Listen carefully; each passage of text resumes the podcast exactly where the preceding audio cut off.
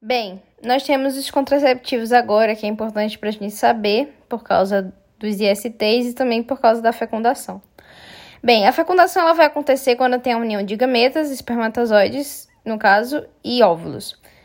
E para a gente evitar essa fecundação é utilizado contraceptivos. Esses contraceptivos são camisinhas, é, feminina e masculina, ou contraceptivos sem serem, tipo, sem, sem serem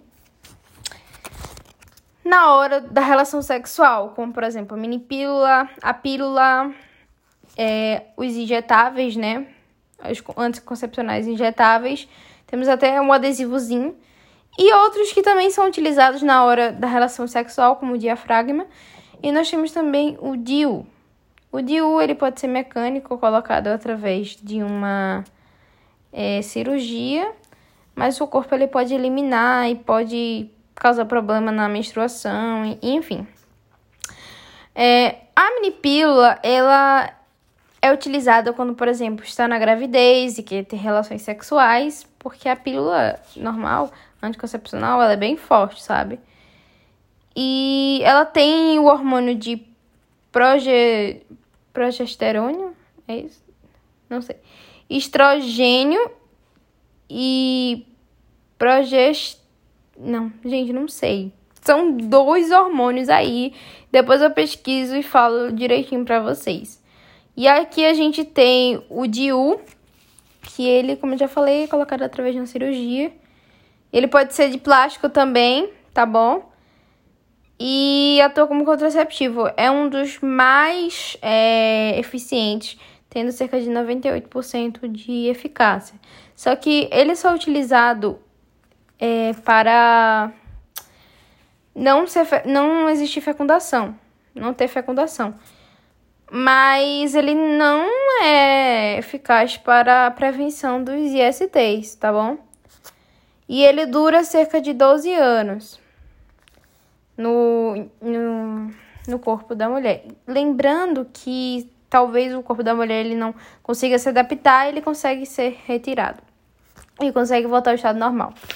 Nós temos também o diafragma, que é colocado no perto do útero que ele tampa basicamente o útero, mas ele não é tão eficaz porque ele pode se mexer na hora da revelação sexual, não pode tampar tudo, mas eficaz ele é, né? Agora, outra coisa que é utilizada é o espermicida para aumentar a eficácia dele. Beleza? E a gente tem aqui é, os anticoncepcionais. Eu já falei isso aqui, né? Contra, contracepção é o ato de evitar a gravidez. O método desses controles inclui medicamentos, procedimentos, dispositivos e comportamentos. Os contraceptivos que protegem contra ST são uh, as caminhas, que são uma das melhores formas para evitar a fecundação. A caminha foi criada no século XIX, após usar intestinos de animais Gente, eu fiquei lendo Caminha esse tempo todo. Olha o mico. Mas eu tava me referindo à camisinha. a camisinha. A camisinha é uma das melhores formas para se prevenir, né? E antes disso, como eu já tinha falado aqui, mas eu gravei de novo, é, se utilizava intestino de animal e borracha vulcanizada antes da camisinha, olha só. E existem práticas que são utilizadas, mas não são consideradas concepcionais. Quais são elas? O coito interrompido, a, a pílula é, do dia seguinte.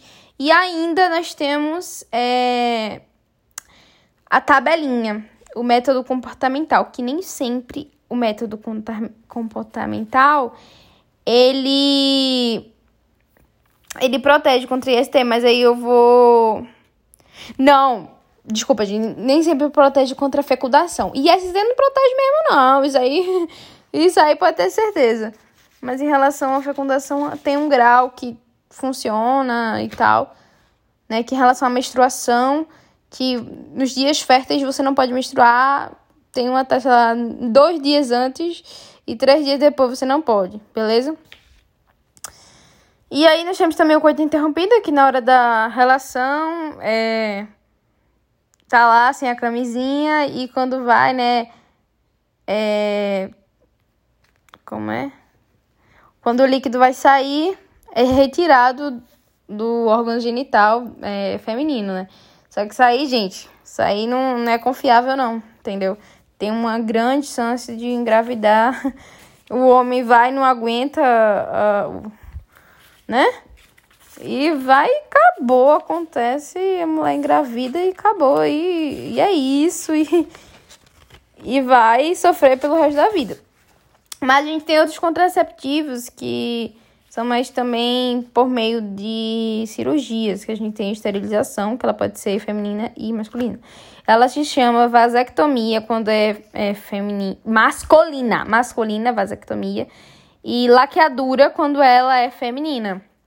Basicamente, a, a vasectomia, ela, tipo, cortados ductos diferentes, aí eles são eles são cortados lá, fica amarrado e não é passado os espermatozoides, né? E aí a gente tem a laqueadura que ela faz uma cicatriz, né? E ela é o quê? Ela é cortada as tubas uterinas, entendeu? Cortada fazer um. Ou pode ser que ela possa fazer um, um, um laço, pode amarrar as tubas uterinas, que com o tempo vai sair.